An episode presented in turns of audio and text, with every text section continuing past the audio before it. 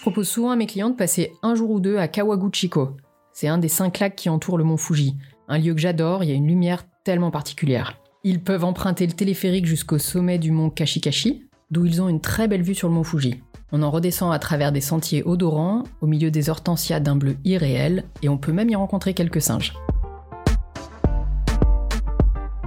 Soyez les bienvenus dans le podcast Le son du voyage. Nous sommes un groupe de copains, dix créateurs de voyages sur mesure, professionnels et expérimentés, qui racontons des anecdotes, des voyages qui ont changé notre vie et qui partageons tous nos meilleurs conseils d'experts. Dans chaque épisode, nous vous racontons une destination ou donnons des trucs et astuces pour bien réussir vos voyages. Si vous aimez notre podcast, donnez-lui 5 étoiles et abonnez-vous. Aujourd'hui, c'est Céline qui nous raconte pourquoi et comment elle aime tant le Japon. Bonne écoute! La première fois que je suis allée au Japon, c'était il y a une dizaine d'années. C'est marrant parce que pendant très longtemps, je m'y suis pas du tout intéressée. Quand je suis partie faire mon tour du monde à 25 ans, j'ai préféré bourlinguer en Asie du Sud-Est, ça paraissait plus fun, moins cher, plus facile. En 2012, j'ai enfin sauté le pas et j'ai fait un premier voyage au Japon en plein été. Je me souviens encore de mon arrivée à l'aéroport de Narita. J'ai pris le train pour rejoindre Tokyo. Tout me paraissait si propre, si fonctionnel. J'ai traversé des paysages de belles forêts vert sombre, puis de rizières au vert quasi fluo, tout ça sous un magnifique ciel bleu, pour terminer en milieu hyper urbain, au milieu des gratte-ciel et de la frénésie de Tokyo. Première expérience de ce qui pour moi résume bien le Japon, un concentré de contrastes et de paradoxes. Tu découvres un univers d'hypermodernité, des enseignes lumineuses partout, du béton, du bruit, et juste à côté, des jardins zen, des petits étangs avec des hérons, des arbres centenaires, et tu ne devines même plus le son des voitures. Le Japon, c'est aussi des traditions séculaires et une grande maîtrise de soi, mais qui cohabitent avec les plus grandes excentricités. Tenues de manga, soubrettes et autres Hello Kitty, des karaokés beuveries. Et les Japonais sont aussi d'une timidité extrême, mais en même temps, ils ont un sens aigu du service et de l'hospitalité. Tout est surprenant, c'est un dépaysement complet, une autre planète. Mais en même temps, t'as une impression de proximité. Je crois vraiment en fait qu'il y a un truc qui relie nos deux cultures. On se retrouve autour d'un sens de l'esthétique, du beau, un sens du juste, qui nous rend ce pays finalement très familier. J'ai tellement aimé ce premier voyage que j'y suis retournée dès l'année suivante, au printemps cette fois, et pour un mois encore. Là, j'ai exploré plus en profondeur le pays, pour découvrir des spots plus originaux ou moins faciles d'accès. J'ai remarqué un truc, à chaque fois que je quitte le Japon, j'ai qu'une envie, c'est d'y retourner. Puis quand je reviens, les deux premiers jours, je me dis bon, j'ai peut-être un peu idéalisé le pays, c'est pas si dingue, j'ai un peu exagéré, et puis ça me reprend je retombe amoureuse du Japon et je sais qu'il faudra que j'y retourne à nouveau. Bon, du coup, j'ai refilé le virus à mon mari et on compte bien initier nos enfants dès l'année prochaine. Mets-nous l'eau à la bouche. Conseille-nous un plat typique et local. Quand je voyage au Japon, j'ai tout le temps envie de manger. La cuisine japonaise est tellement variée que c'est un bon prétexte. Sushi, gyoza, okonomiyake, tempura, ramen, udon, donburi, omokaze. Les meilleurs tempura au monde Si, si, n'ayons pas peur des mots. Je les mange chez Hippo à Tokyo. On me l'avait conseillé, et la première fois, j'ai mis 45 minutes à trouver l'adresse, et j'ai failli laisser tomber.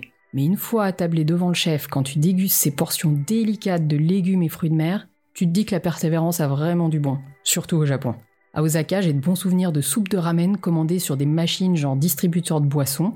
Tu ajoutes tes options, un œuf parfait, du piment, du gingembre, et hop, on vient de servir un bon bol fumant fait dans une vraie cuisine. Ce que j'aime beaucoup aussi en fin de journée, c'est passer la porte d'un izakaya et se mêler à la foule des employés de bureau. C'est un peu comme le rituel du pub pour les Anglais. On commande une bière bien fraîche, on mange des petits plats genre tapas et surtout oh, ces petites brochettes cuites au charbon de bois, les yakitori. Un régal en plus d'une chouette ambiance. Et je pourrais encore te parler bouffe pendant des heures. Les sous-sols des grands magasins où tu as de super food courtes, les bento box que tu achètes dans le Shinkansen pour ton trajet en train, ou encore le bœuf de Ida, c'est un des wagyu les plus renommés, que tu fais cuire toi-même à l'étage d'une boucherie à Takayama dans les Alpes japonaises. Promis, j'arrête. Une boisson spécifique? Le thé, bien sûr. L'occasion de vivre une belle expérience lors d'une cérémonie traditionnelle à Kyoto. Mes clients apprécient beaucoup ce moment hors du temps. Et qu'est-ce que tu conseilles de rapporter du Japon? Alors, je suis pas une très grande fan des objets souvenirs de voyage, sauf quand ils ont un sens. Parce que c'est vous qui les avez fabriqués, par exemple, comme des origamis, ou que vous les avez achetés à une personne avec laquelle vous avez vécu une expérience, une belle calligraphie ou encore une planche de manga. Explique-nous comment tu conseilles de découvrir le Japon. Le Japon est un archipel assez vaste. Les quatre îles principales sont Hokkaido, Honshu, Shikoku et Kyushu. Et il y a aussi une myriade de petites îles. La plupart des voyageurs se concentrent sur l'île de Honshu. C'est là que se trouvent les étapes les plus connues. Tokyo, Kyoto, Osaka, le mont Fuji, les Alpes japonaises, Hiroshima. Tous les voyageurs veulent découvrir Tokyo et Kyoto, deux étapes évidemment incontournables de tout voyage au Japon. Ce que j'aime, c'est ensuite leur faire découvrir d'autres facettes du pays. Des étapes de nature en montagne, sur un lac, sur une petite île. En général, mes clients commencent par plusieurs jours à Tokyo pour bien prendre la mesure et la démesure de la culture japonaise moderne. Une première journée avec un guide francophone, c'est idéal dans ces cas-là, pour une bonne introduction à la culture japonaise, son histoire, ses codes. Et puis c'est appréciable de se laisser guider quand on vient d'arriver sur une autre planète. Tokyo est ensuite assez facile à découvrir tout seul et mes clients sont ravis de continuer à l'explorer à leur rythme et de s'approprier cette ville géniale. Ensuite, je propose souvent à mes clients de passer un jour ou deux à Kawaguchiko. C'est un des cinq lacs qui entourent le mont Fuji. Un lieu que j'adore, il y a une lumière tellement particulière. Ils peuvent emprunter le téléphérique jusqu'au sommet du mont Kashikashi, d'où ils ont une très belle vue sur le mont Fuji. On en redescend à travers des sentiers odorants, au milieu des hortensias d'un bleu irréel, et on peut même y rencontrer quelques singes. Pour une journée, l'idéal c'est de louer des vélos électriques pour faire le tour du lac Kawaguchi. On passe le parc Oishi et ses floraisons saisonnières impressionnantes. On poursuit ensuite jusqu'au petit lac Saiko, plus confidentiel. On y trouve un écomusée, le Saiko Iyashi no Sato Nemba. En fait, ils ont recréé un village traditionnel au toit de chaume, et on peut expérimenter quelques techniques anciennes d'artisanat japonais. Teinture, couture, sculpture, le tout dans un cadre charmant et paisible. On reprend ensuite la route pour revenir sur le lac Kawaguchi. Là, il y a un petit restaurant de houdon tenu par deux mamies. On a l'impression d'entrer dans leur propre maison. On ôte ses chaussures et on s'attable au milieu des ouvriers du coin. Une chouette expérience bien authentique. On se remet en selle pour terminer la boucle autour du lac, et les paysages sont superbes. On voit les différents pans de montagne qui se superposent et le lac argenté qui scintille, c'est très poétique. Très japonais en fait. Ok, et ensuite? Mes clients continuent ensuite soit à l'ouest pour quelques jours dans les Alpes japonaises, soit plus au sud jusqu'à Kyoto. Kyoto est une ville vraiment charmante à taille humaine. C'est l'ancienne capitale impériale du Japon, des années 800 jusqu'au milieu du 19e siècle. Du coup, elle représente le berceau de la culture japonaise depuis plus de 1000 ans. C'est là notamment que s'est développée l'architecture japonaise en bois et l'art des jardins japonais. On y trouve quand même 17 sites inscrits au patrimoine mondial de l'UNESCO, de quoi s'occuper quelques jours. Certains sites sont particulièrement fréquentés, ce qui peut gâcher un peu l'expérience pour certains. C'est le cas par exemple au pavillon d'or, le Kinkakuji, ou dans la forêt de bambou d'Arashiyama, super photogénique. Si on ne veut pas rater ces incontournables, je conseille alors de les alterner avec des petites pépites moins courues, comme ça on a un bon équilibre. Des pépites Vas-y, dis-nous quelle pépite. Pour fuir la foule, mon spot préféré à Kyoto, c'est le temple Ryoanji, et surtout son jardin. Ça reste un des sites incontournables de Kyoto, mais en général, les touristes viennent surtout voir son célèbre jardin sec, un très beau jardin zen avec les petits gravillons blancs. Du coup, on se retrouve souvent quasi seul dans les jardins qui entourent le temple. Ils sont manucurés à la perfection et offrent un havre de paix plein de charme. Tu as aussi Fushimi Inari, le plus grand sanctuaire shinto du Japon, érigé en 711 il faut que tu imagines plus de 10 000 torii. Tu sais, ces fameux portiques rouges, qui se succèdent le long d'un chemin de randonnée de quelques kilomètres, serpentant entre les arbres. Une fois passé les premières centaines de mètres, tu te retrouves seul à gravir les marches et progresser dans la forêt, un cheminement assez magique de torii en torii dans la montagne. Après Kyoto, mes clients apprécient d'aller passer une nuit en monastère au mont Koya, au sud d'Osaka. C'est une montagne sacrée et son accès se mérite un peu. Tu prends trois trains, puis un funiculaire et enfin un petit bus et te voilà arrivé au QG de l'école bouddhiste Shingon, avec 7000 habitants, dont la moitié sont des moines. Et il y a une centaine de temples actifs quand même. Commence alors l'expérience du shukubo, c'est-à-dire l'hébergement dans un temple bouddhiste. Le confort des chambres japonaises avec futon est simple mais bien suffisant. On doit respecter les règles de bienséance, se déchausser, se plier aux horaires précis pour dîner, se laver, petit déjeuner. On peut aussi participer à des séances de méditation ou assister aux rituels religieux du matin avec les moines. C'est une belle immersion dans un Japon traditionnel et spirituel. Le Koyasan est un lieu de pèlerinage, mais on y trouve aussi le plus grand cimetière du Japon, le Okuno-in, ça veut dire temple intérieur. C'est une nécropole de pierre moussue qui abrite plus de 500 000 tombes. Dit comme ça, ça fait bizarre. Mais ce lieu est à la fois magnétique et poétique. On déambule au milieu des cèdres centenaires, en passant entre les stèles et les petites statues, c'est un endroit d'une grande sérénité. En repartant du Koyasan, c'est souvent l'occasion d'une petite étape à Osaka pour explorer sa gastronomie notamment. Ensuite, j'aime bien faire découvrir une petite île de la mer intérieure du Seto, à l'ouest d'Osaka. C'est l'île de Naoshima. Désertée à la fin des années 80, elle a été sauvée puis transformée en centre d'art avec l'aide de l'architecte Tadao Ando, qui a notamment conçu la Benesse House.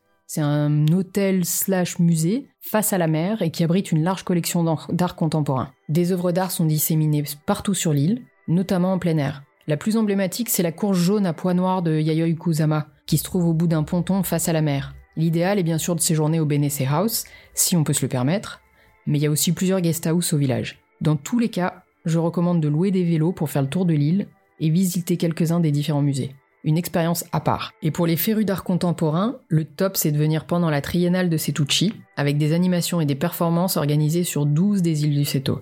Le prochain festival aura lieu en 2025. À partir de Naoshima, si mes clients ont plus de temps, ils continuent à l'ouest jusqu'à Hiroshima et l'île de Miyajima pour une étape mêlant histoire, patrimoine et nature, ou bien ils repartent sur Osaka pour prendre leur vol retour vers la France. Bon, sinon, parlons pratique. Combien d'heures de vol depuis la France? Pour un vol direct Paris-Tokyo, il faut normalement compter environ 12 heures de vol. Mais dans le contexte de la guerre en Ukraine, comme nous n'avons plus le droit de survoler la Russie, il faut compter entre 14 et 15 heures de vol. Pour un vol avec escale, on ajoute quelques heures de vol via un hub européen ou asiatique. Et il y a combien de décalage horaire entre la France et le Japon? L'hiver, on a 8 heures de décalage avec le Japon et l'été, 7 heures. Les Japonais, eux, ne changent pas d'heure comme nous. Et pour toi, quelle est la meilleure saison pour visiter le Japon? Toutes les saisons ont leur intérêt au Japon. C'est vrai que beaucoup de voyageurs choisissent d'y aller au tout début du printemps, pour profiter de la floraison des cerisiers notamment, ou à l'automne pour les belles couleurs des arbres. Mais l'hiver peut être aussi très sympa pour un séjour orienté neige ou ski à Hokkaido ou dans les Alpes japonaises, une période chouette pour profiter de la chaleur des onsen. L'été, le climat peut être chaud et humide. En général, je conseille d'alterner les visites de ville avec des étapes un peu plus fraîches, en montagne ou au bord de l'eau. À noter deux périodes où les Japonais prennent leur congé et voyagent beaucoup dans leur pays. Il faudra réserver alors son voyage plusieurs mois à l'avance. Il y a la Golden Week, c'est la semaine de 4 jours fériés qui a lieu fin avril, début mai chaque année. Et il y a aussi Obon, la fête des morts et des fantômes, l'occasion pour les Japonais de prendre quelques jours de congé pour se retrouver en famille en rentrant dans leur région. Obon tombe généralement entre le 10 et le 15 août. Et combien de temps consacrer à ce voyage? Je dirais que l'idéal c'est de consacrer au moins deux semaines au Japon, pour prendre le temps de découvrir Tokyo et Kyoto, tout en ajoutant deux ou trois étapes avec par exemple Kanazawa et les Alpes japonaises, ou bien Hiroshima et Miyajima.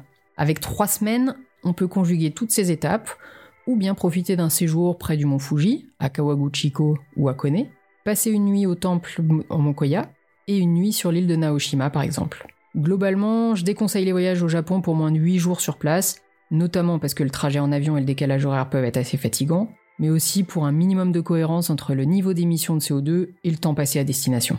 Tu estimes à, combien le budget à prévoir pour voyager au Japon? Ça dépend de la période à laquelle tu pars, de la catégorie d'hôtel et si tu veux des vols directs ou pas. Cette année, le prix des vols est particulièrement élevé, notamment parce que le temps de vol a augmenté 2-3 heures pour éviter le ciel russe. Donc dans ce contexte, pour un voyage en famille de 2 semaines, on compte un minimum de 4000 euros par personne, et pour 3 semaines, un minimum de 5-6 000 euros par personne.